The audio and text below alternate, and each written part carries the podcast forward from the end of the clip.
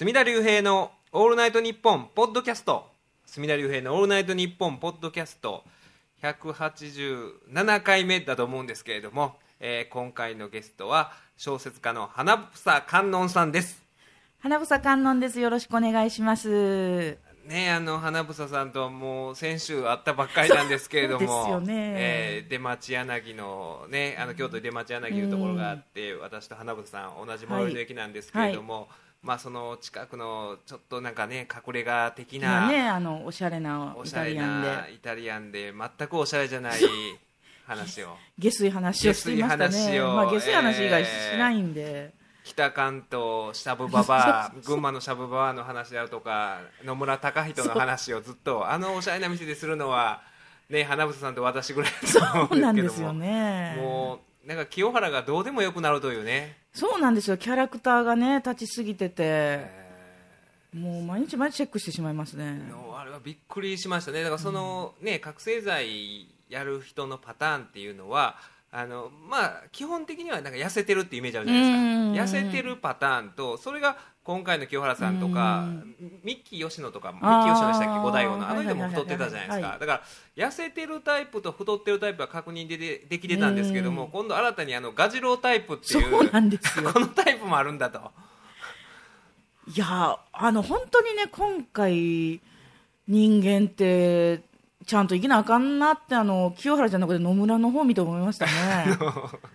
いやああいや今まで僕はテレビ何十年テレビ何十年かうん。40年生きてきてなかなかのあれ以上のなんていうかビジュアル的なショックっていうのがいやそうなんですよ。であの昔のねあのやっぱり活躍私も知ってますので、はい。あのオリックス行って巨人行って、はいはいはい。シュッとしててああであの週刊ベースボールの表紙とかなってるの見たらもう胸が痛みますよねそれがまあね言うたら十何年で、うんああいうふうに、まあ、ガジロウガジロウになってしまって またなんかひげ剃ったりもしてたんですけど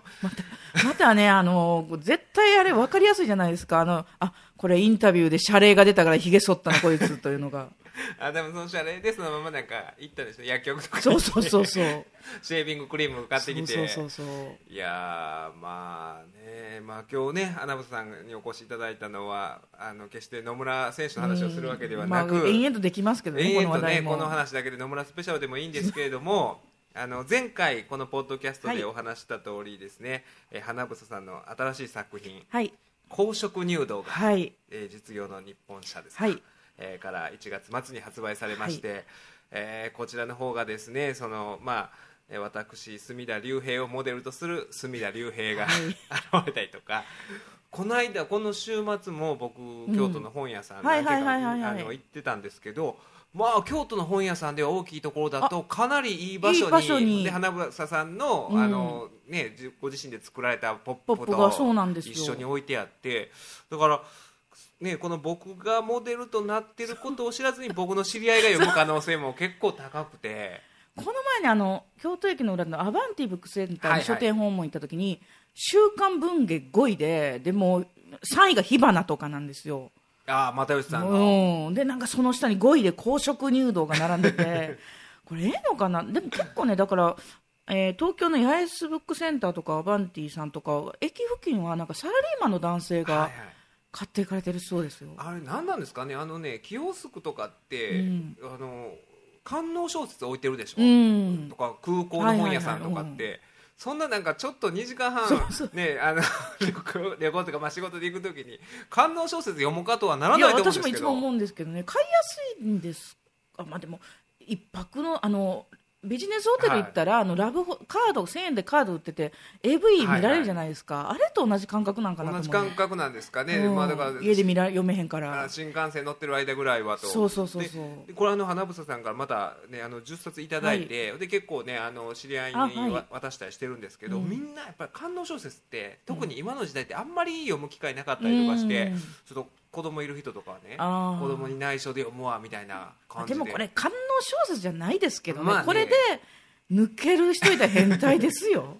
まあこれ、これ抜抜けるシーン一つもないですよ。てあの今用心坊主が読んでる途中やとリツイあーートしてましたけどもこれで抜いてたら用心もやばいですいやからね。いやこれでこれ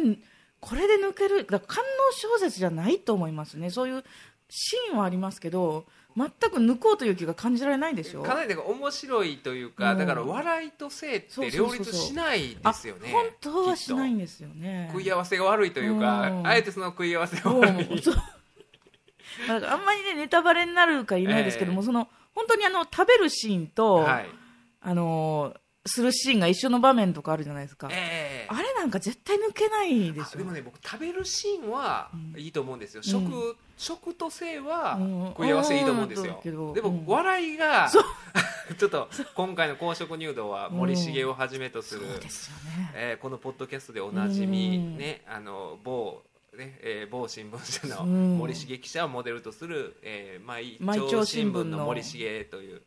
えーフルネーム一緒で漢字が一文字違うだけなんですけども、もう登場して、まあ、彼が一番不気味というか、いやーあの本当助演男優賞ですよね。えー彼これがもしねあのもし実写化されて映画化とかされる場合は森重に演じてもらいたいですよ。なんかいろいろブルーリボン賞とか取りそうですよね 森重が。取れますよ。これで取れますよね。だから書店さんにあのこの前挨拶回りはい。女性の書店員さん多いんですけど、もう森重が怖かったですって感想いただいたりとか。本当にでもねその森重の描写っていうのがもう、まあ、絶妙というか森重のまんまというか、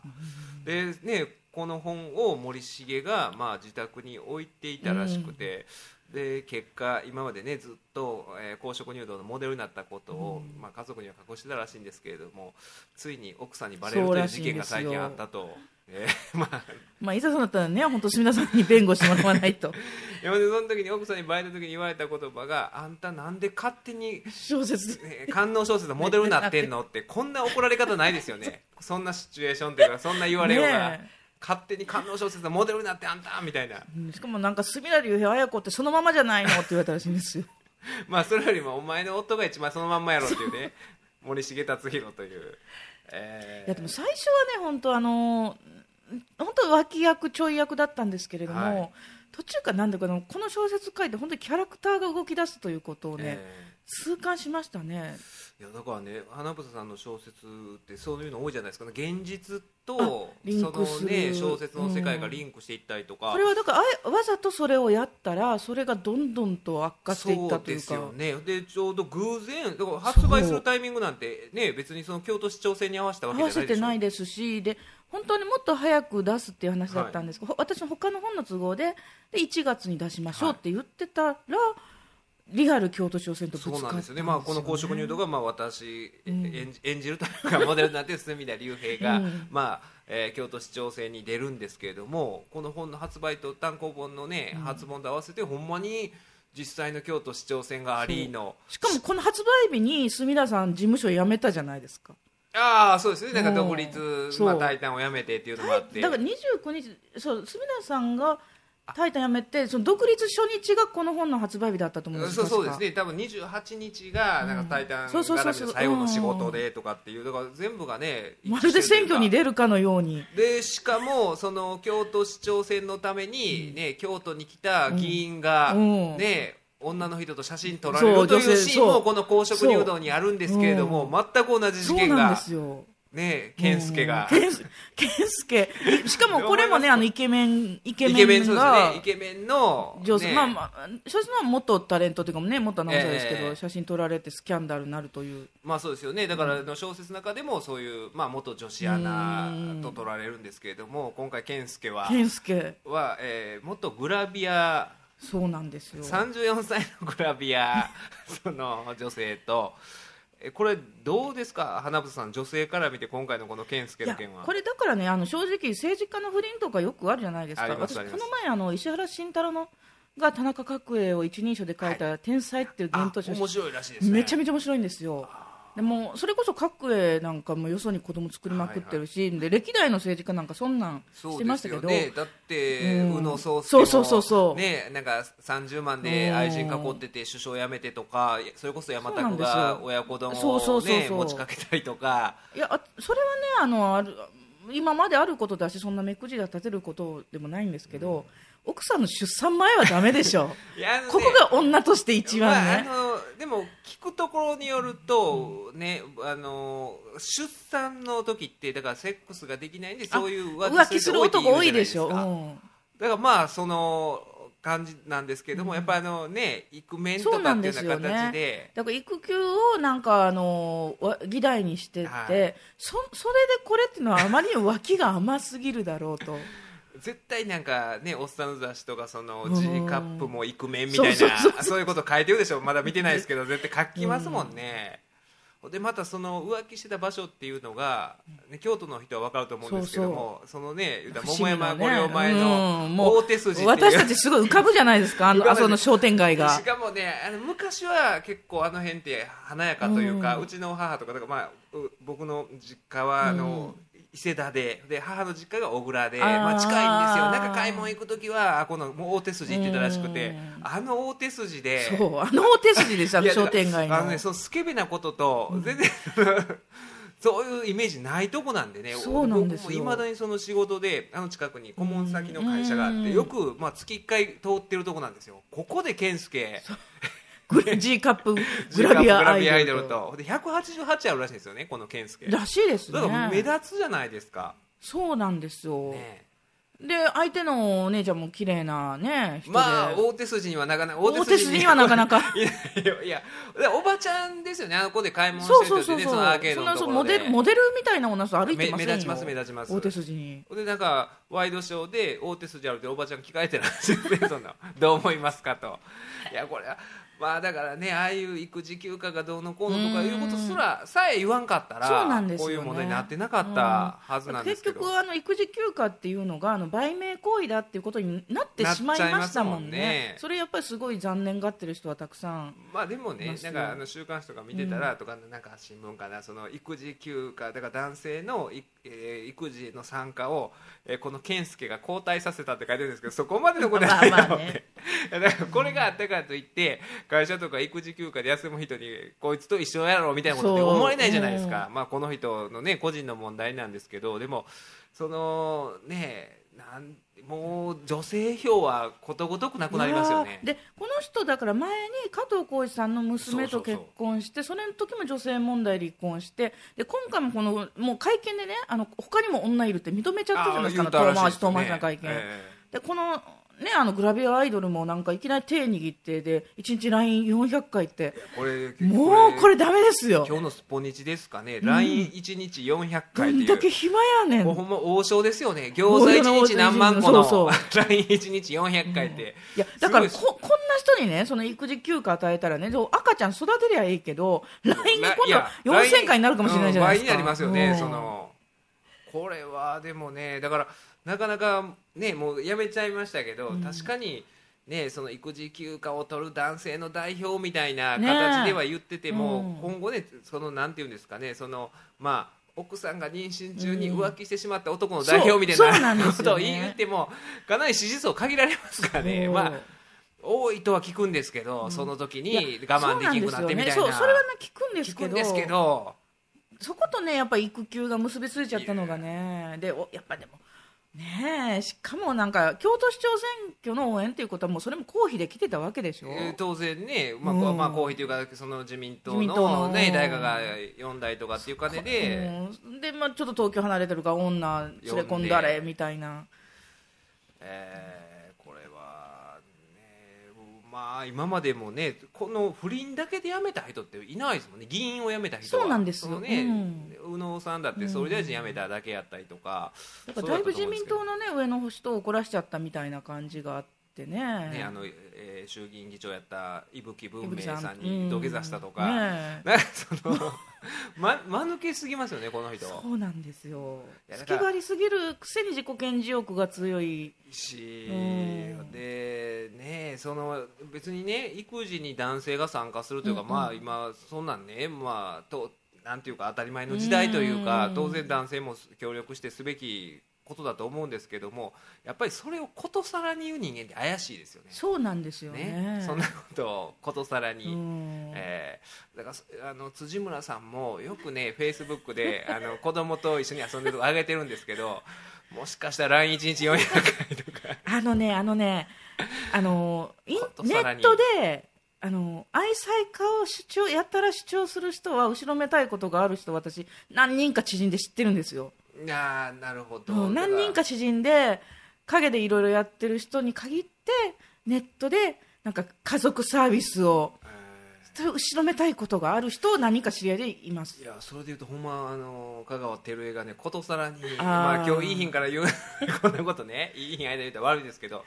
ちょっと心配になってきますよね。ほんで今日ねあの辻村さんがいないのもいつもね月曜日空いてるはずなんですけど、うん。花房さんが来るっていうことで見れたんえー多分花房さんの小説って基本的にあの兄弟生がそうですね。兄弟現役兄弟生兄弟 OB がなんかひどい目に遭いますよね,、そうですよね。肛門になんかクリスマスツリー、ね、あーそんな小説もありましたね。多分それをね恐れて今日は敵前逃亡というか、ねえ。えーしてるのかなとも思うんですけれどもだからいろいろリンクしますよねこういう、いや本当あのね今回公職入道とうん。あまりにもリンクしてびっくりしましたねこの LINE の宮崎圭介は。しかも京都市長選挙で写真撮られたって。でもなんか今ってそういうななんですかねそのまあ国レベルで議論せなあかん問題とこういうどうでもいいどう話ねそれこそあのつあえー何でしたっけ？冷麺つけ麺とか。う 冷麺つけ麺とかと甘利大臣となんかいろんなことが安保法制と健介とうかん。同じぐらいのレベルで喋られるじゃないですか話題になって。でこれはでもこれでも今回早くやめて潔いみたいなか潔いというかで次回の選挙出ようとしてるわけでしょ？この人。そう。でもねなんかもっとすごい報道が出るんじゃないかという説もね。ああまあまあ、うん次のそれすごいワクワクしながらもう最近ずっと文春買ってますからね。文春の最近のすごいですね報道のあのヒットの連発は。だからあの春画の件であの編集長が休3ヶ月休養して、え。その復帰第一号があのベッキーと甘利大臣らしいんですよベッキー甘利と言って、であその元々の元々スマップの話あも何年か前ねあのあと清原飛鳥清原飛鳥と来て健介と来て。健介。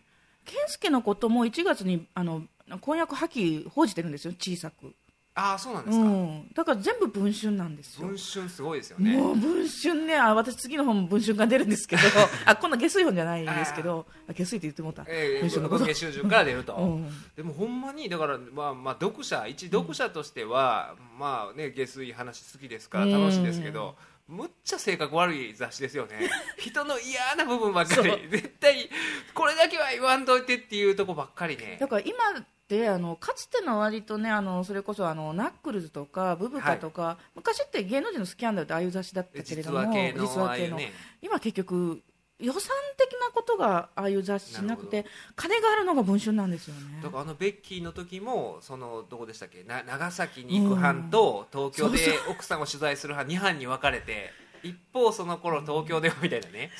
だからそれができるのがやっぱり文春。そうなん文春でね。でまた今もう完売したっていうじゃないですか、文春も。私この前仕事で新潮社行ってでもう新潮の人にずっと文春の話してましたよ。まあ、週刊誌一番のライバルのお前お前も頑張れよとい思いながら。新潮はだからあのスマップの今回のスマップのはちょっとねあれでしたけど、うん。でもその前の日にスポーツ紙とかがうん。ね、あそうなんですよ。うんそうなん新潮に書かれる前に変えちゃったんで。本来ねあれ新潮のスクープだったんですけどね。いやもう本当文春と新潮はあの競ってほしいですねあのね僕あのこれ言言えないんですけど僕次に狙われそうやなっていう人分かるんですよ。こあのちょっと言えないんで後で言いますけどうんだから結局こういう愛妻家とか、うんうん。こういう美談で出た人それで名前が出ちゃうと、これは狙われちゃうんです。そういう人が実は裏でっていうそうですよね。ちょっと僕今一人浮かんでる あの人がいるんですけどちょっと言えないんですけど、うん。後で言いますけど。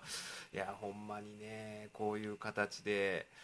えーどんどんね本当にリンクしていく中でこうね、公職入道も本当にねこれえどどうなんですかね？いろいろ聞かあの言われます？読みましたっていう話は、まだそんなにねあの感想は出てきてないですね、あの連載中に結構あのえあの文芸誌の連載ってほとんど反応ないんですけど、はいこれすごい反応あったんですよ。あの J ノベルで J ノベルであのもうシュウケンさんのファンがねなんかやっぱシュウケンさんちょっと影があって素敵とかいろいいやこのなんかダークヒーローというかね、うん。だからいいんですよでしゅこまあまああのちょっとねネタバレになるかもしれないんですけど、結局なんでしょうねあの京都浄化政ろ策というのを、えー打ち出して、うん。鏡原といかうイケメンの兄弟卒の京大卒の、まあ、ジャーナリストが京都を改革すると、まあ、京都というのは地味猛量というか、うん。そういうなんでしょうね仏教界と政政界財界とかがうん。いいことをもうしようとね。えー三位一体となって、まあ、いろんな悪巧みもしてるんだけれども、うん。それを全部変えてきれいにするぞと言って立ち上がってそうなんですよ。それに対してその、まあ、京都を守るために立ち上がったのが改装集権という集権えーであので集権が目をつけたのが隅田竜平。そうなんですよね。あのテレビテレテレビにね、ええ。テレビで一緒になってあのねあの連載の時の隅田竜平のプロフィール見てうちの旦那がこんな人他におらへんやんって。いやだからあれこれねもしその僕に無許可でこういう形で出てたらあの全然訴えられるレベルなんですよね。ですよね。あのゆユーミリーさんでしたかね。あね石に及ぶ魚ってモデル小説書いてそのモデル小説が違法になる要件とかのがあって、十分これあのね特定ができてとか。完全に特定できますもん完ね全特定できますからね。森重も森重も隅田竜平も、まあでもみんなあの承諾しちゃってたんで喜うん。んでたんであれなんですけど。えこれおお父様は読まれたんですか？あもう連載時に楽しみに読んでましたし、多分新刊送って読んでましたね。いやうちうちの父親はなんかこの連載始めた時に私父親と本当に会話しないんですけど、え母親と「お集権!」とか言ってなんか家で 声上げてたらしいんですよ。であのね花房さんのお父さんもうちのおとんと一緒で、まああの子供マニアというか。子供マニアです そねの。しかそのくせ無口で子供と口聞かない。いうちの親と全く一緒ですよね。で常軌を逸した、もう僕のスケジュールとか全部把握してますし、うちもね多分ねあのー私の情報全部掴んでると思うんですよ。そうですで前あの言ってはったのがあのあれですよ。ねその花房さんがよく勝也さんのそうそう勝谷正彦さん。ねえーサンテレビでやってる番組とか出られてて仲良くされてるんですけども、そのねご実家帰られた時に、まあ話の流れで勝也さんの話になってそう。うちのお母さんが、あんた勝谷さんっていくつやって私に聞いてで勝谷正彦の年なんか知らないじゃないですか。い。や私別に付き合ってるけど友 友,、まあ、友達みたいなんですけど、ねそんなん知らんしえー、って言ったらうちの父親が54って即答するんですよ。えなんでおとん知ってんねんと思って後で調べたら本当にそうなんですよね。あんま勝也さんの年齢っていうのはを認識しながら生きてる人って少ないですからね。そうでしょ。まあ、まあ案外若いなっていうねもっと一うん。時に見えますもんね、うん。そうそうそう。結構ねこいつその時にこいつもしかして私の周辺人物みんな検索してんちゃうかと思ったんですけど。だからそれこそうちの父は逆にだから花房さうんんと僕が仲良くしてるということで、本当に花房さんがあの勝山正彦賞出る時にちゃんとあのうちのね今住んでる家は3テレビ映らないですけど、うん。実家が映るんでそれを録画して。で、えー妻と一緒に実家帰った時になぜかそれを見せられるという。でまあ言うたらななんていうんですかあれは。まあ自社仏閣を。をなんかエロい話でね。ね。エロい話があ視点る視点で。えーところ回りながらエロ視点で、まあ、別にもともとエロい場所じゃないですけど こういう裏話としてエロい話も、ね、歴史にはありつきものですから花房さんそれ詳しいんで、うん。それをしていくとバスガイドを確保してしていくという中でずっとそのロケされててであれどこでしたっけ？あのあの、えーバスで移動されてる時にロケバスでで、えーこの辺は発展場やったんですよみたいなことを花房さんが言われてでなんか勝也さんと会話をした時にうちのおかんがそれ見ながら「お母さん発展場いうのがどうしても分からへんねやわ。なんやろ発展場って」盛んになんか不思議が出て何回聞いても分からへんねんここだけはって言うてましたねいやだからね私あの正月に元旦に夫と実家帰ったんですけど、おじ夫婦が来てて、えでおじ夫婦がねあの昨日紅白歌合戦をまあ年末だしそば食べてビール飲んで紅白歌合戦をまあ見てたらしいんですよ。そしてうちのおとんが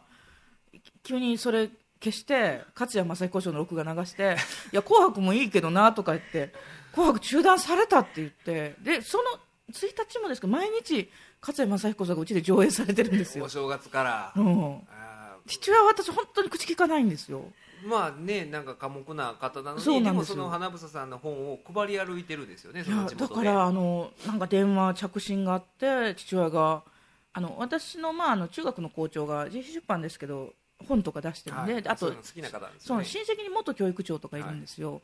でなんか配るから3冊送れって言うから、え配るって公職入道と思ったんであ分かった分かったって言って。その後また今度着信があってかけた母親でもうあんたお父ちゃん公職入道配るって言うとなるけどもお母ちゃんもっと静かで上品な方がええわお母ちゃん困るわって。最終的にはあんたの判断に任せるっていうのがあって。もうこうなったらと思って5冊送ったらまた母親が電話かけてあんたあんた安ない本ありがとうなってもうお父ちゃんルンルンやわ。お父ちゃんこれ誰に配ろうかってもうルンルンやねん。って言ってルンルンらしいんですよ。ルンルン ルンルンじいさんですか？そうなんですよ。えー。なんか近所でルンルン親父って呼ばれてへんかってうちの旦那が。私ルンルンのとこ見たことないんですけどね父いやでも嬉しいんでしょうねその娘の出した本がその本屋さんに並んでるっていうのも嬉しいし。そうなんですよね。だからあの森重の取材で読売新聞載った時も、はい。あのそれも正月におじに聞いたんですけどお父ちゃんから帰って電話がかかってきたぞ。まあでもあれね僕も乗りましたけどだから二面ぶち抜きですからね。うんまあ、うちの母親はねなんかそのちょっとプロフィールに公職入道の紹介も書いてあったんでこれ森重さんに取材やねんって言ったら自分で自分のなんか宣伝してるとかで笑ってましたけどね。ま ああの花房さんのお母さん森重って言ってるんですか？呼び捨てですか、森重さんとは一応いますね。森重さんですようん。だから森重って結構このポッドキャストのリスナーの高校生とかからも森重って呼ばれがちなんですよ。あのもうこの公職入道の担当の藤森さんって女性、ええ。もう上品なねこの前ね先週一緒にね、うん女性なんですけどもうやり取りかなり森重になってて。てになってますか？うん、森重がとか。東京で一緒にちょっと森重さんと食事もしたんですけど、もうかまあ、本人には言いませんけど今日森重がって。もう本人にも言っていいんじゃないです？か なんか軽んじられがちなんですよね。ほんまに日本放送に取材に行ってるのにあのうん。自分の慶応大学の後輩である宗岡さんっていうディレクターから、まあ、話しかけてこの前の番組のどうのこうで感想言ったら聞くんじゃねえよって言われたっていう。聞いてんじゃねえよこの野郎って。そんな言われ方ないですよ。でもなんか森重のそういうとこが、まあ、まさにこの小説の中で結構人の懐に入っていまあくところなんかな、あの進出鬼没じゃないですか。もう本当に進出鬼没ですよね。京都でもなんかいろんなところで目撃談もあるんですよね。あ私のね知り合いの立ち飲み屋とかにもね来てたらしいね、出没してたらしいんそですよね。うなんですよ。ほんいやーでもね本当にでもお父さんとかが、まあ、本を出版してることが娘が本を出して、ね、いっぱい売ってるってことは嬉しいと思うんですけど、内容がどうどういうだってエロ坊主 しかもそのするときに南無阿弥陀仏南無阿弥陀仏っていう。そうですね。数珠を変なことに使ったりとか。ねうん結構いけないセリフたくさんありますよね。でもね今そのあのポッドキャストリスナーの方である女性がそれこそあの女性ですけど、まあまあ、仏門に入られてる方がいらっしゃってその方が今日ツイッター読んでると、うん。あの今読んでるとうん。書いてらっしゃったんで、そういうとこ見たらどうなのかと恐ろしいですね。まあでも、まあ、この公職入道のテーマっていうのがななんていうんですかね。その、えー世の中綺麗なもんだけじゃないといろんな地味もいろいろあって、うん。善もあれば悪もあってっていうようなことで全部浄化しちゃうとかえって弊害があるんじゃないかみたいな、うん。まあ裏のそうですね。だから正義とは何かみたいな、ね。正義の危険さとか善の危険さとかそういうのがちょっとテーマとして実はあるんですよねだから僕それ共通してるなと思ったんがあの花房さんもご覧になられたというあのヤクザと憲法。そうそうそうあれそうはまさしくそうじゃないですか。あれは本当そう思いました。うん。そのいやちょっとね僕もね先週の土曜日見に行ったんですけど、めちゃめちゃ人入ってたでしょ7でもうすごかったです。その、うん。えー私入れへんかったって言ってましたもん昼も夜も。あそうですそうです、うん。えー本当にあの僕もね何時間2時間前3時間前ですよ。あしかもその前にうん。午前中に1本見てから昼からの映画見よう思って午前中に行って先にチケット取っとこう思ったらもう立ち見やったんですよ。っていうぐらい入ってて、で、まあ、そのヤクザと憲法というのは大阪のある、まあ、ヤクザの組員に、ね、ドキュメンタリーでずずっと、まあ、東海テレビのドキュメンタリーなんですかね、はいろんなドキュメンタリーがすごい秀逸なのを撮ってるチームが入って長い時間取材してってやってるんですけど大阪じゃないですか、うん。で結構ほんまにあの登場人物風の人がでしかも重曹っていうのが大阪でも独特のもうどうそうそうそうそうアンダーアングラな場所場ですもん所ねですよね。でもよく本当にあの映画ねあそこまでとだからソフトができないって話ですよね。ああ DVD とか無理でしうょうね。ん。もうよくあそこまでカメラが撮ったなと思ってしかもあのモノチェックでしょ？向こうのあ向こうチェックなしが条件で。チェックなしが条件で、ほんで、えーっと、モザイクも原則入れない、謝礼は絶対渡さない、ほんで、まあ、編集とかも自由に、その、えーうん。素材を見せないと。よくあれがとあそこまでカメラ入ったなって思いますね、えーまあ、だからね、あのーまあいろんなねその暴力団っていうのは、まあだからいろんな評価があるじゃないですか。評価があるからあれをまああのなかなかどう評価していくか難しい部分あると思うんですが単純に映像としてびっくりするし、興味深いし、あの面白かったですよね。でなんかあのあれ見ててもあそこに出てるヤクザの人を嫌いにならないでしょ？だからね多分ねそこが問題だと思うんですよね。だからあやっぱりあのー、本当にそういうヤクザの人っていうのは、うん、まあ言うたら違法なことをするからこそのヤクザであって、うんね、だからその部分はさすがにカメラの前でやらないじゃないですか、でカメラの前でその違法な部分を抜いちゃったら、うん、あの本当に愛すべき人たちになっちゃってるのがあれはそのまあ見る人は見て、ね、まあ本当警察とかが悪いみたいにねそうなんですよ。完全にあのね警察がガサ入れ来た時にヤクザ側からこの ガサ入れされる側からこのカメラを構えてるんでもうすごいなんていうんですか大阪府警のあの4課が、うん、ヤクザに見えますよね。見えるんですけどいやあれはまあだからねある意味実態に迫ってるというかあの人はの,、その人格には迫ってるんですけど、その一番あの重要な言うたらその犯罪的なことをしてる部分に触れてないんでだからね本当にそういうふうに思っちゃう危険があるんですね。でもそれあれだけ見たらほんまにあの特にその組長会長ですか？あの人とか2ブロックなんですよね。ね2 ブロックのあの会長とかはまあそこに映ってるそのドキュメンタリーの中ではもうかっこいいすごいかっこいいですよ。男気があったりとか。チラシとかポスターとかってどこの俳優さんや思ったもん。あの遠藤健一みたいな、ね、そうそうそうめっちゃかっこいいですよなんですけどだからそういうふうになってるのはそれこそまあ言ったら暴力団って実際はねあのそういう反社会的な、反社会的なこともしてるからこそなんで、実際それに被害に遭ってる人がしたらいやこれはちゃうでっていう話になるかもしれないですけど、そのドキュメンタリー見る限りはその本当になんか人情味ある部分とか、そうなんですよね。やっぱ人間だなってああいうそう一応社会悪とされてる人たちも人間だなっていう。でそうなんですよ。ある意味だからなんかあの境目が分かんないんですよね。善本当善と悪の境目が分からない。あのオウム真理教のドキュメンタリー森達也監督が撮った「A」っていう映画が、はいはいはい、あれがね A と A2 とあれあれもねだからあのもうオウムって完全悪とされてたじゃないですか、だってまあたくさん人亡くなってますしあの A 最初の A 見た時にあのあの荒木さんってそれこそあ、まあ、兄弟卒の、はいはい、なんかなんかちょっと童貞の人ねなんかそれも言ってましたけどすごいあの人がねだからなんかいい人というか可愛く見えてでオウムの人たちもでやっぱり居場所なくなるんですよね。ですごいかわいそうに見えちゃうんですけどでもやっぱりあれはすごい犯罪を起こした人たちなんですよ。そこがね、うん、あの難しいというか、でだから僕らも言った仕事で、あの僕は本当にもう国選の刑事ぐらいでしかないんですよ、国選の刑事事件っていうのは事件の内容しか分からずに受けるんで、その人の属性とか分からないまま受けて、えー、接見行ってみたらあ暴力団やってんやみたいなことはあるんですよ。ぐらいの関わりしかないんで僕にとってもすごい新鮮やったし、でもそういう時にまあ関わる、まあ、暴力団の人っていうのは。えー、実際会ってみたらそれこそまあやってることは犯罪なんですよ、うん、犯罪ですけど人という部分で見たらそれはあの愛すべき部分もあったりもするんでだからそこがその犯罪の部分が抜け落ちちゃってるんであれは、うん、まあなんか。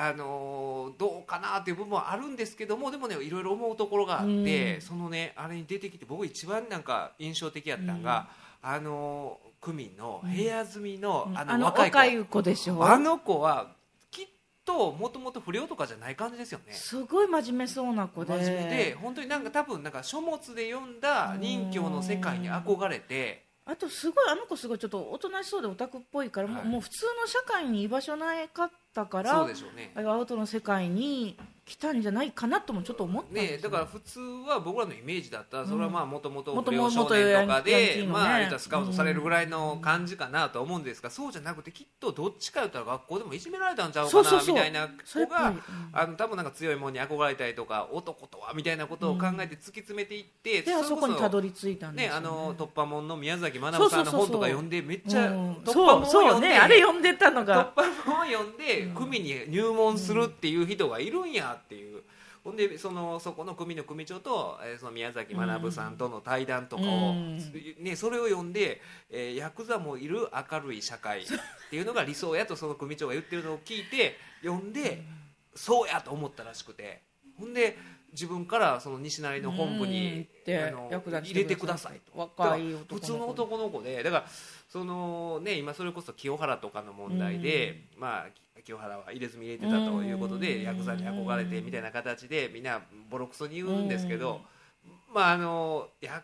男ってあの多かれ少なかれ絶対一度はねそういう強いものに憧れるっていうのは絶対あるんですよ。であのいや私もなもうそれこそ仁義なき戦いとか大好きなんですけど、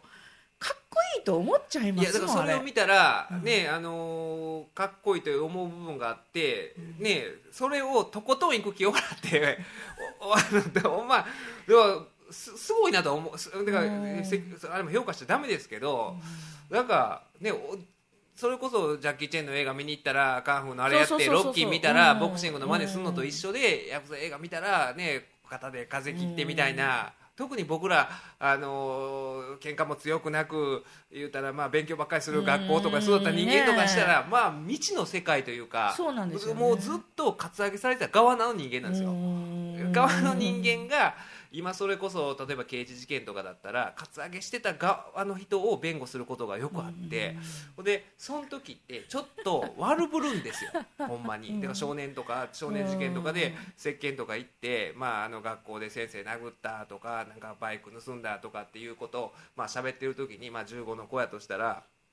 まあ俺もわかるけどなと、うん。俺も15ぐらいの頃考えた。らそうやったけどって言うんですけどそんなこと全くうん。なかったんですよ、ほんまに反抗期なんて今まで一回もないしうん。ずっとあの親に仕送り送ってもらったりとか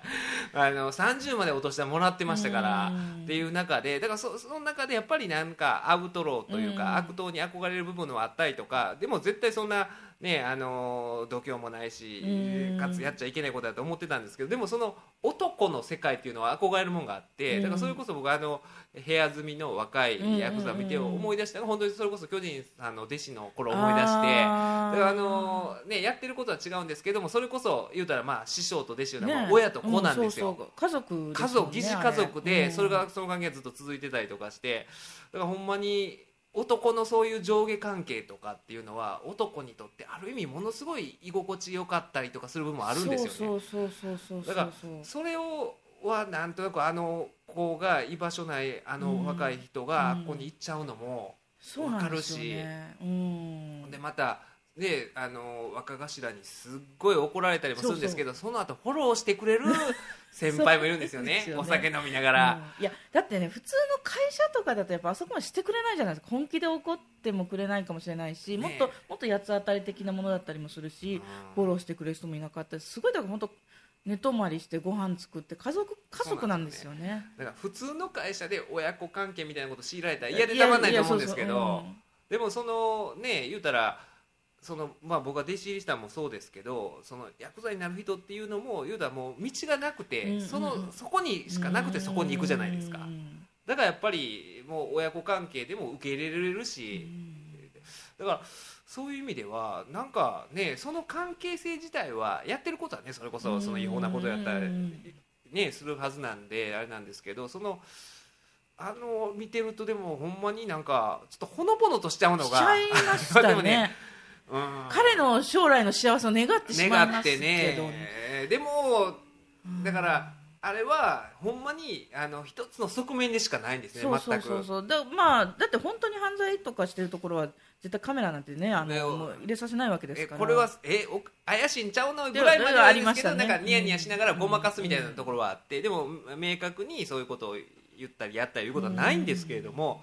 でもまあね言うたら合法なことばっかりもししてたとしたらそれはヤクザじゃないですからね普通の人ですから、ね、そうそうそう面倒見いい会社でしかなくなるんでじゃないはずなんで。だからあれはねそういうことも思いつつ見ないといけないとは思うんですけどただ単純に映像作品として面白いし、ね。興味深いしあのぜひリスナーにも見てほしいし。うん。だから映画とかって別にもうそういうの倫理的なことを写真して面白いかどうかでいいと思うんですよね。そうなんですよね、うん。前あの見たやつでああれ何やったっけあのえーっと人が食われるグリーンインフェルノ、グリーンインフェルノっていうのがあってそうあのチリ映画なんですよ、うん。でた多分これチリの人が聞いたら申し訳ないんですけどチリってコンプライアンスがないと思うんですよね。ないというかあの意識があんまり低いのかなって思うんですけど、その映画は本当にだからまあだから食人族ですよ。あはいはいはい。の映画で。でアメリカのすごい意識高い系の、うんうんうん。えー学生の集団がいろんな運動とかしてる、の学生がいるんですよ。学生たちが、えーアマゾンのまあ言うたら、えーそういう原住民の人たちがいてその人たちが、えー開発しようとしてるそういう業者とかに、まあ、その住んでるところを奪われようとうん土地を奪われようとして苦しんでるその人たちを助けようと言って助けに行って逆に食われるっていう 助けた人に食われるっていうもう悪趣味極まりない映画で。でそのまあ言うたらそのアマゾンの住んでる人たちを使ってるんですよ。そのまま役として食人族として。しかも子供たちまでみんな人の肉を食べてるシーンがあるんですよ。だからそれは、まあ、ほんまの人の肉ではないですよ。そういう設定なんですけどその学生たちが食べられるんですその村の人子老若男女に食べられるんですよ。っていうことはこういう演技をしてくださいと。し指導してるわけじゃないですか。でパンフレット読んだらなんかほんまにちょっとあのー申し訳程度になんかあの学校建てましたぐらいの感じなんですけどそれでいやこれトラウマなるでと思うんですけどもうもうそういうのを思い出しきりないじゃないですか。でも映画として見たらもうものすごい悪趣味やしうん。その意識高い系の学生が助けに行って食われるっていうね。ねもう何とも言えんその。なんかでもちょっと爽快感が。そうそうなんですよ。爽快感ってね、うん。あの僕はそのシールズとか別にあの人らはいっぱい思います、あの人たちが何かしようとして逆になんかやられるみたいな、うん。なんかそんなノリなんですよちょっとありますよね。そういうね。いやなんかね、えーだからそういう意味ではあのでもぜひ見てほしいですよね。見てほしいです。だからそれこそそあだから本当にねあの今ヤクザっていろいろあの報道されできないのででも本当に報道されてることって氷山の一角じゃないですか。ちゃんとそういう社会の裏というか、うん。こういう人たちも確かに存在してそして同じ人間なんだというねあのこの世の中綺麗なことだけでできていないというのは、あの一一番見てほしい部分ですね。でそういうところでしか生きられない人たちがいてで特にあの、まあ、うん僕らの世代になったらそんなに貧富の差ないですけども、もうちょっと世代上の人たちっていうのはそれこそねあの、まあ、出自とかそうそうそうそうそういうこととかで,、ね、うんあるんですよ。選択肢がなくてそういう世界に入らざるを得なくてっていう人がたくさん実はいて。ますしね。でそれこそあの映画にも出てきてたあの山之内幸雄あねあさんっていうの山口組の顧問顧弁護士を士ずっとされた人で、まあ、この近所なんですよ。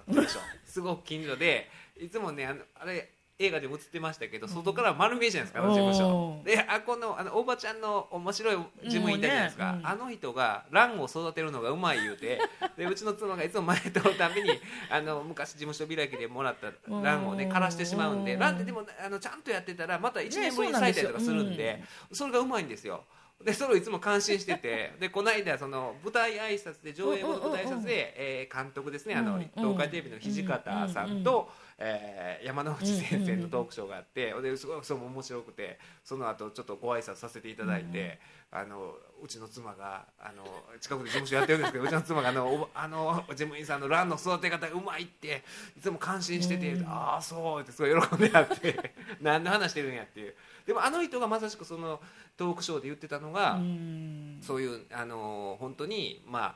えーそういうあああいうヤクザという世界に行かざるを得ない人たちがいてかつそのほんまに生きる場所がなくてそこしか居場所がなくて、うん。居場所があるだけじゃなくてあの世界の中でのサクセスがあって、う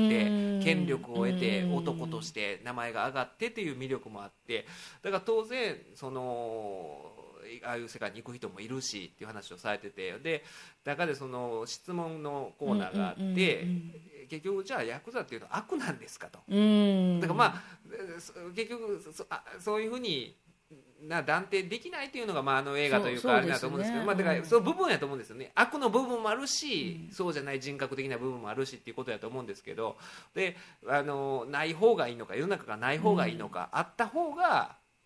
まあそういうなよく言うじゃないですかヤクザの功罪みたいなことそれはねそういう部分があるのね果たしてあるのかみたいなことを聞いてたんですけど、まあその辺については明言はされなかったんですけども、なくなることはないと。そうですよね。やっぱりそういうふうに社会から溢れる、うん。溢れてしまう人がいてでその中でそういう、まあ、かつその居場所を確保できるだけじゃなくて成功できるっていう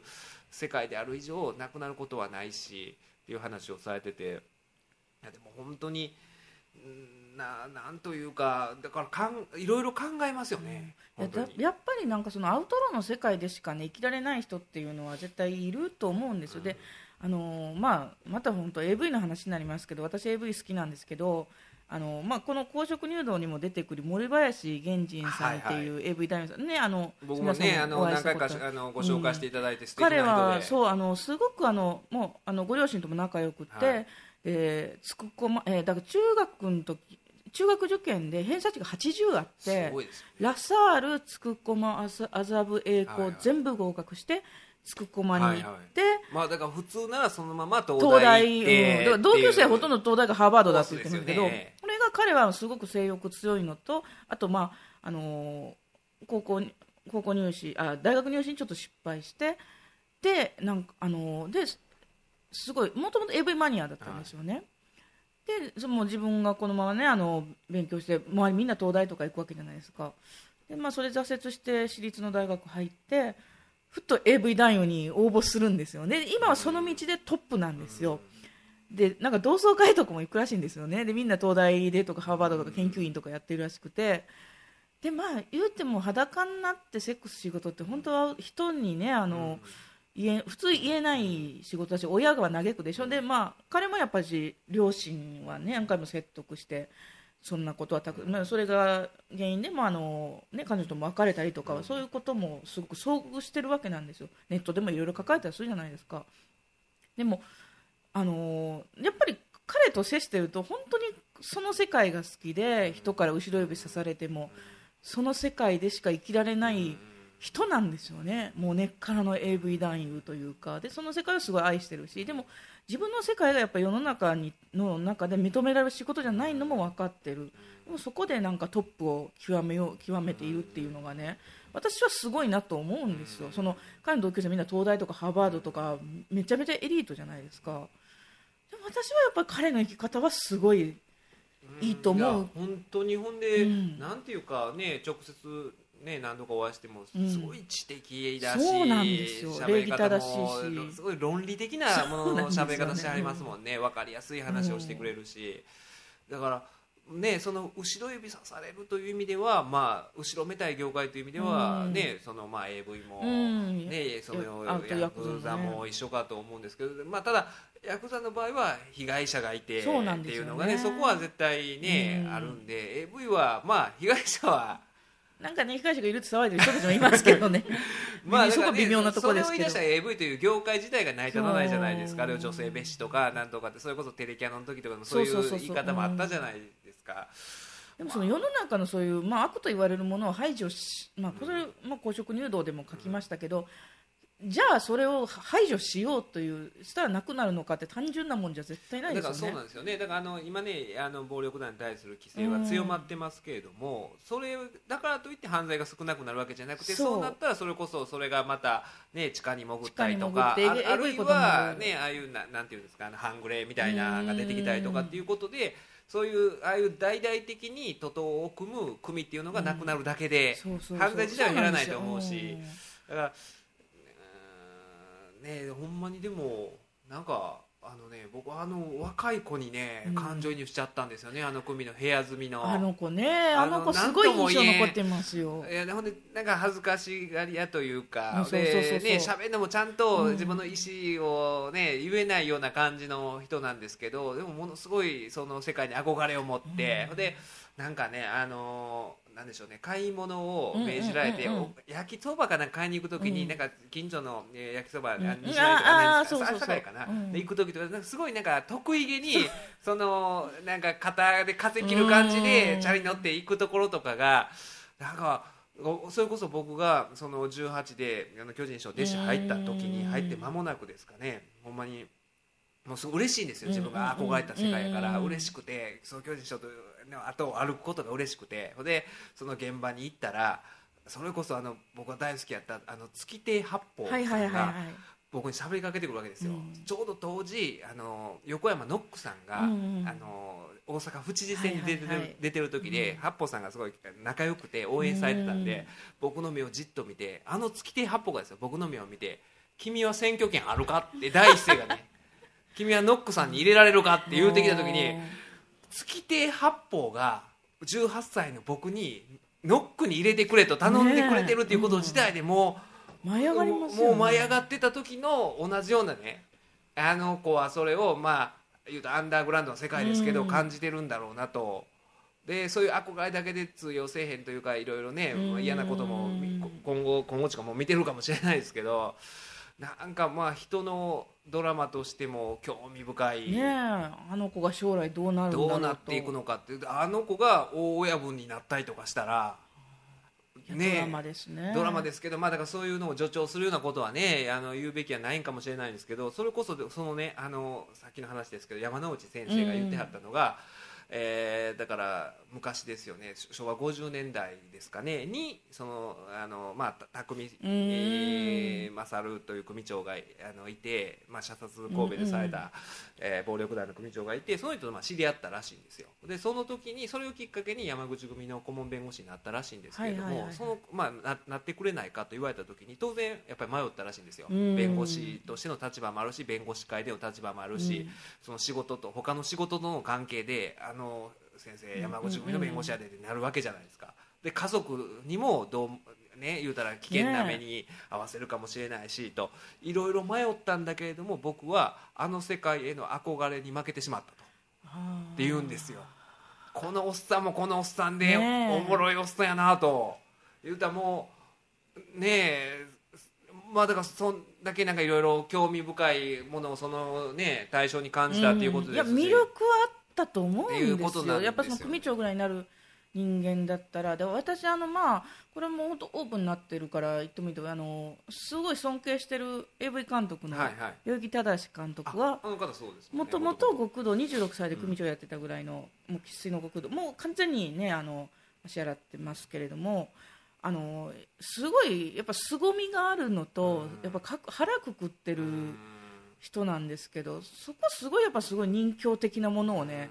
感じるんですよね。普通の人じゃない凄みとその覚悟と腹のくくり方はものすごいその人形の世界の人だなって感じてでやっぱすごいかっこいいんですよね。って思っちゃうんですよ。そうですよ。絶対にあのねもものすごいその悪い部分とものすごいかっこいい部分っていうのが、あの極端なレベルで 併存してる人がそういう人だと思うんですよ。そうなんですよね。普通は大して悪くもないし大してかっこよくもないんですけどめちゃめちゃ悪い。でもねこれ絶対忘れたらあかんの。めちゃめちゃ悪いってことですよ。めちゃめちゃ悪いけどめちゃめちゃかっこええっていう人が世の中にはこれ実はいるんですよ。あだからその石原慎太郎さん書いた田中角栄の本も、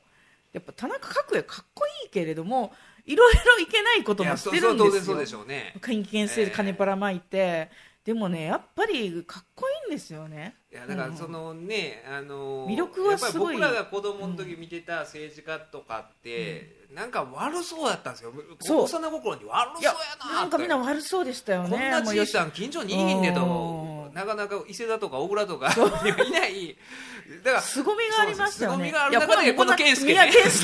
こんななんかもうちゃチャラい男いません健でしたよ介はいいことも悪いこともものすごい低いレベルなんですよ、そうなんですよ。いいことはなんかイクメンやりますみたいなことをね。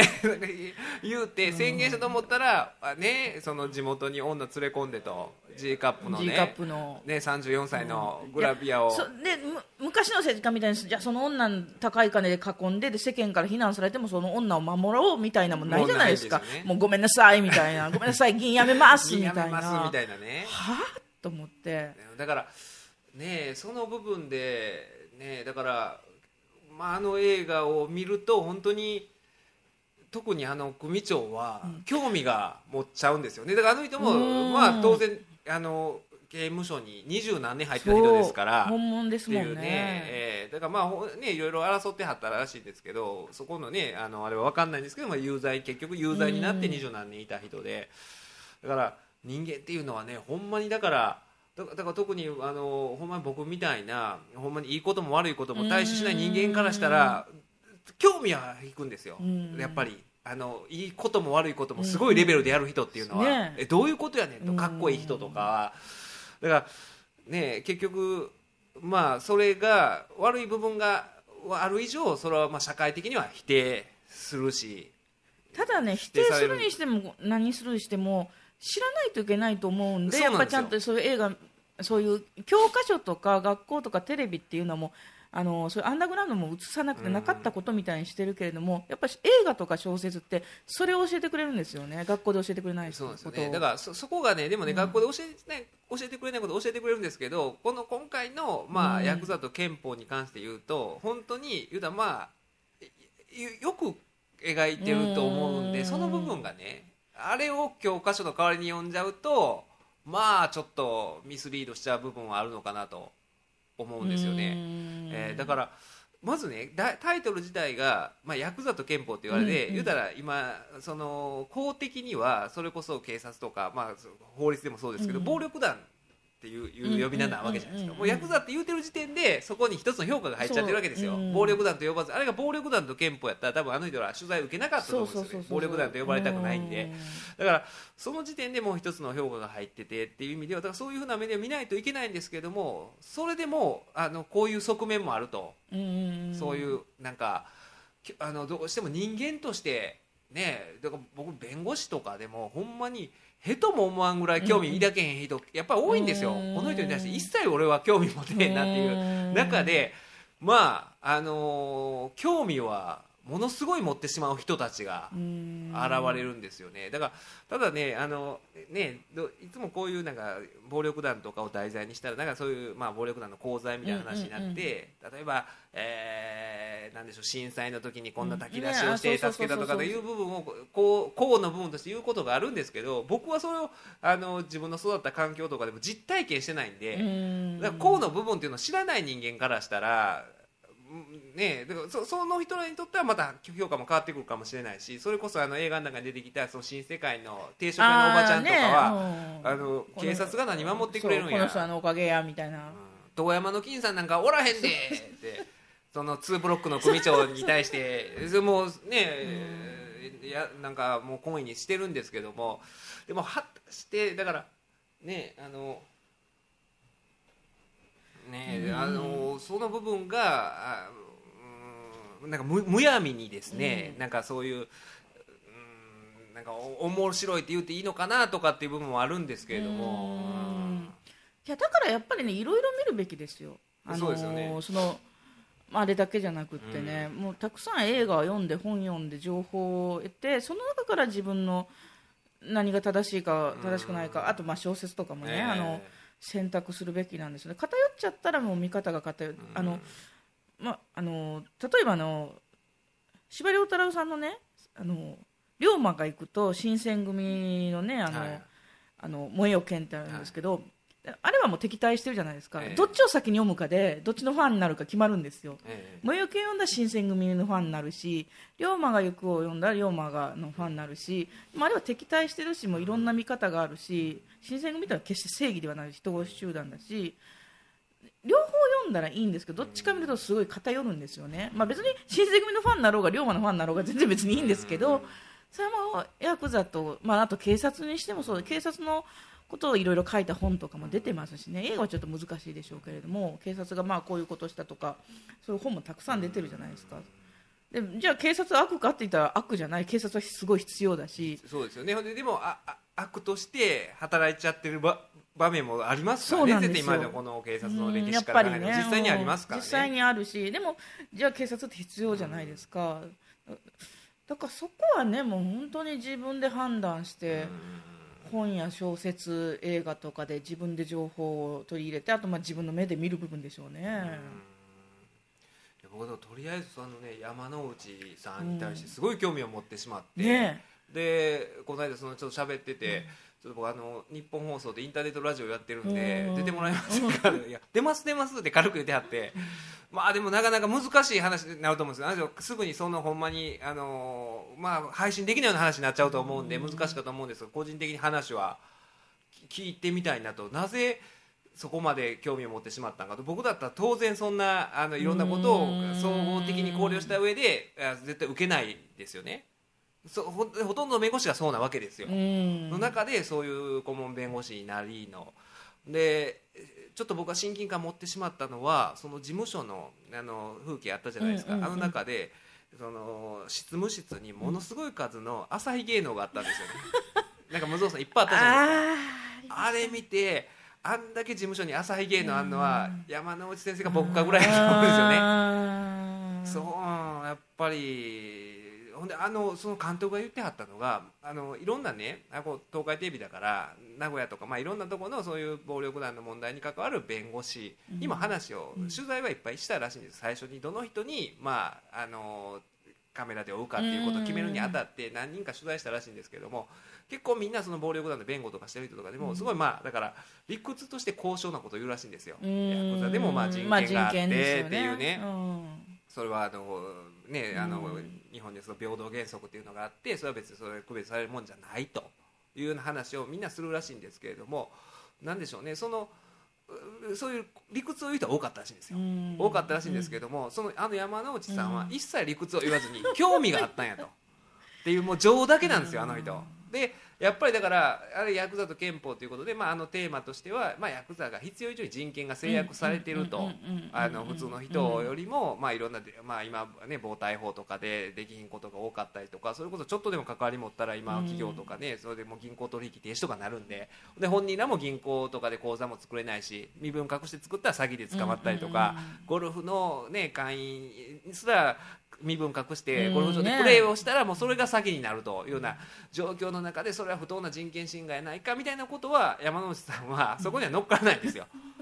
まあそらなあ悪いこともやってるからなと。でその中でほんでヤクザっていうのはあのなくなった方がいいですか、えー、あった方がいいんですか？っていう質問があった時にそのやっぱりねあのなんでしょうその監督は答えなかったんですよね、うん。答えなくてやっぱり取材行っててまあ言ったらそういい面というか、まあ、人としての愛すべき部分を見てるから、でね、取材に協力してくれたのにない方がいいですとは言えないじゃないですか。で中でなんとか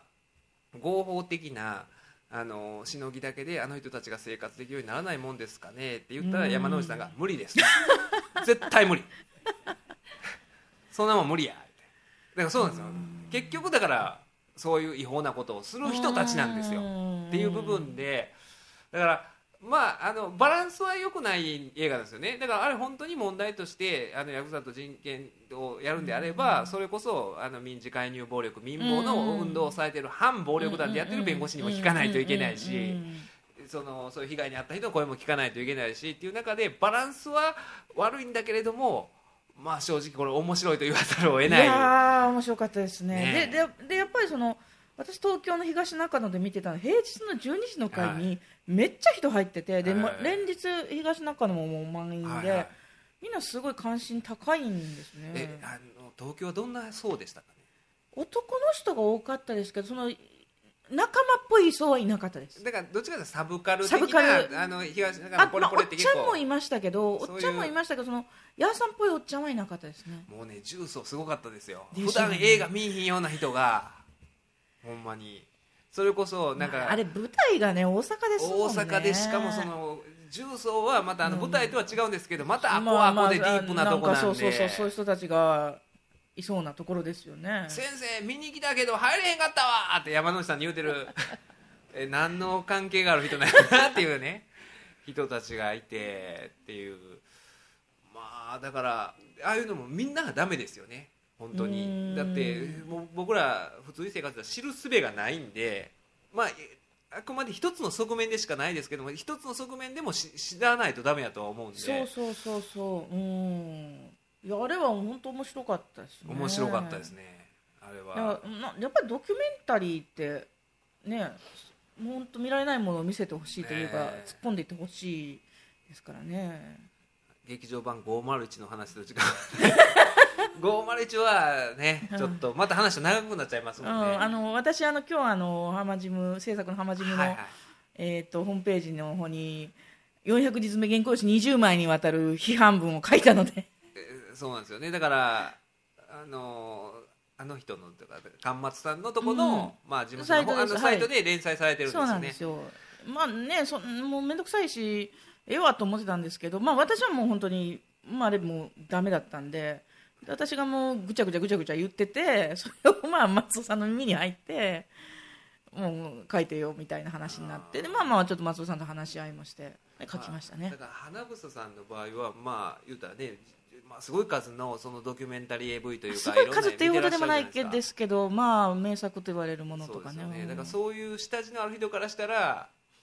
うん。こんなんでっていう話なんですかね。よすごい思いましたね。まあまあね。あそこねほ見てない人が多いと思うんで、まあ、せなんていう説明したらいいのかなその説明しにくいでしょ。し分かりにくいんですよ。分かりにくいし、うん。あしかもあのいきなりああのえ劇場版501、あビーバップミノルさんって言って、あのテレクラキャノンボールとか出てた、うん。劇場版のとか出てたあの、まあ、面白いキャラクターやったあの人の監督作品なんですけど、それこそテレクラキャノンボールの劇場版とかあんな見とかないとうん。全く意味不明意味不明なんですよね。そこががもうまずちょっと、まあうん。で映画ってやっぱりフラッと見に行って来る人もいるっていうこともあってじゃないですか、それはねそそれで意味不明だしその意味不明が最後まで意味不明なので、まあまあそうですよね。だからもうちょっとなんとかならんのかと思いますね。僕らその僕もね AV ほとんど見ないんで、うん。もうその妻の実家に住んでる 立場上、うん。もう見る環境にないんで、うん。もう結婚してからあの一回も見てないですねほんまに。妻見てませんでした？なんかすいみません。やいやいやそれはだからあれですよ。あのさんから私が貸したん貸したんだからあやつを見てただけですよ。あうちの妻はね、うん。その貸していただいたやつを。あだから僕もあれは見ました。その、えー面接。面接じゃなくて、えーパラダイス・オブ東京あのああ違うです。あの人のあの爆死師山下さんに会った時に、はいはいはいあのもらったやつですね。もらったうん。僕が初めて見た AV の、ねえあれは。中学の時初めて見た AV の監督に二十何年ぶりに、ねあれはすごいいい場面でしたね。いい場面で、ね、花間さんも横にいらっしゃったんですけど、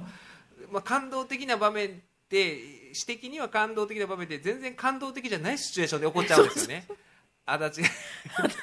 ねえあのスカトロイベントで。スカトロビデオを撮ってる、まあ、監督のイベントで、ねえーまあ、そういう形で、ね、私もゲストで呼ばれて花房さんもうん。ゲストで呼ばれてる時に、ねえー爆死さんと再会して で話してるうちに、ね、あの自分が初めて見たビデオをねあの物販で売ってはったんですよね。いやだから私あのイベントに誘,、ね、誘ったのは私だけど住田さんがいや僕はあそこあの V&R っていうプランニングで会社、僕はあそこのビデオ見たことないですよとか言ってたのに生まれて初めて見たビデオがそこのだったんですよ。そう意識がなくてそこだと知らなくて。でなんか喋ってるうちにそのあの人の爆死さんの作品やの分かってたんですよ。でうん。僕見たんがそうなんですよみたいな話をしてて「モハメッド小割がね」とかいう話をねずっとしてて「ああ小割どうしてるかな」みたいななんかすごいシュールな会話をね2人でしてて「あああそうだ小割のそのビデオ今日物販で売ってるよ」とか言って「じゃあこれあげますよ」みたいな話があって。すごいもう胸が熱くなる。あれは感動的な。感動的でしたね。でもあれなんか本あの家帰ってね夫と話してたんですけど、私生まれて初めて見た AV が代々木正監督なんですそれもすごいですね。で住田さん、爆死師山下監督じゃないですか、なんかあのひな鳥が初めて見たあのそういうものを親だと思うように、初めて見た AV でその人のその後の人生が決められるんじゃないかって、それはね中学何年かの時に中1ぐらいですかね、ポンプのを見るとね。だからこんそうこうなりますよね。ね、ポンプのっていうひどいね。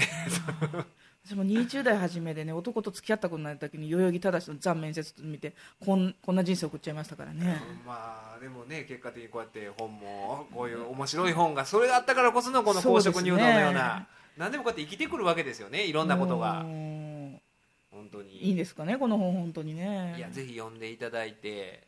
ちょっとね501については話する時間が。で僕はねあの肯定的というかですよね。だからそのいやもうそんな意見もちろん多いんですよ、えーだからだからただね花房さんもおっしゃってたんですけどなんでしょうね今のサブカル界隈とか特にうん。なんかあ一回ねテレキャノとかが当たると、うん。もうあのねチームがやったものは称賛しないといけない。ちょっとつそれだからね感想とか見てもすごい言葉選んでるなっていうのすごいあったんですよね。なんかツイッターとかでもうん。どう褒めるか大会みたいになってて、そう。なんかこの人が推してるのは全肯定みたいなね。そう。人多いじないですか。ね。そういうのが多いのが結構ツイッターの嫌なところですよね。ね。だから私逆にツイッターで言う言わなかったんですよ。面倒くさいから否定とか反論とか面倒くさいから。そんないいというのと悪いという人と言い争ったってしゃあないじゃないですか、ね。意見なんかしないしこっちも忙しいし。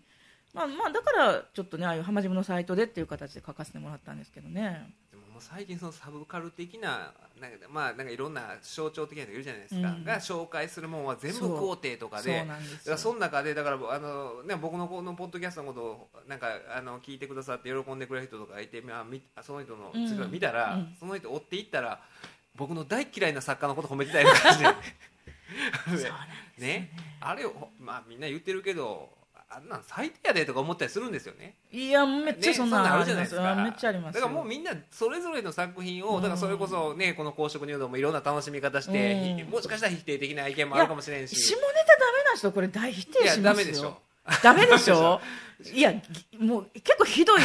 ひどいいやだから私担当の藤森さんに言ってたんですけど今このね日本の女性作家の中でこんな下品な小説書くの私だけだと思うんですよ。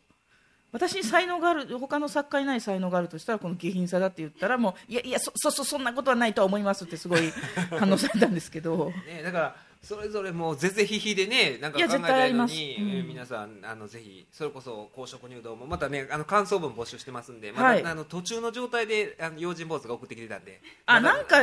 ツイッターで焦ってましたね、はいまだ焦ってまあ今日中に読まなあかんみたいなんで。うん別に今日中に読まんでええっちゅうにこれからもあのどしどし募集してますんで、ぜひねヤクザと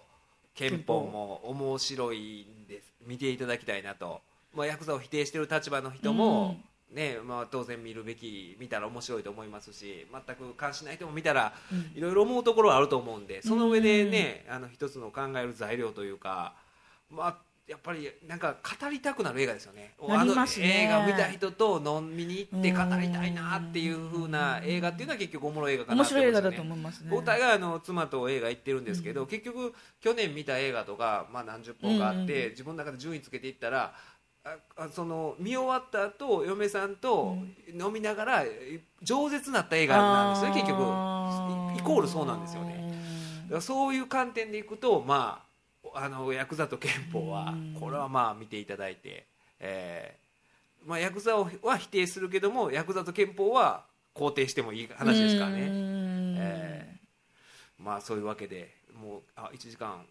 11分も喋っちゃいましたね。というわけであのどしどしあの読書感想文を、えーお待ちしておりますので弁護士アットマークオールナイトニッポンドットコムの方まで好色入道、えー読書感想文コンクール宛てで商品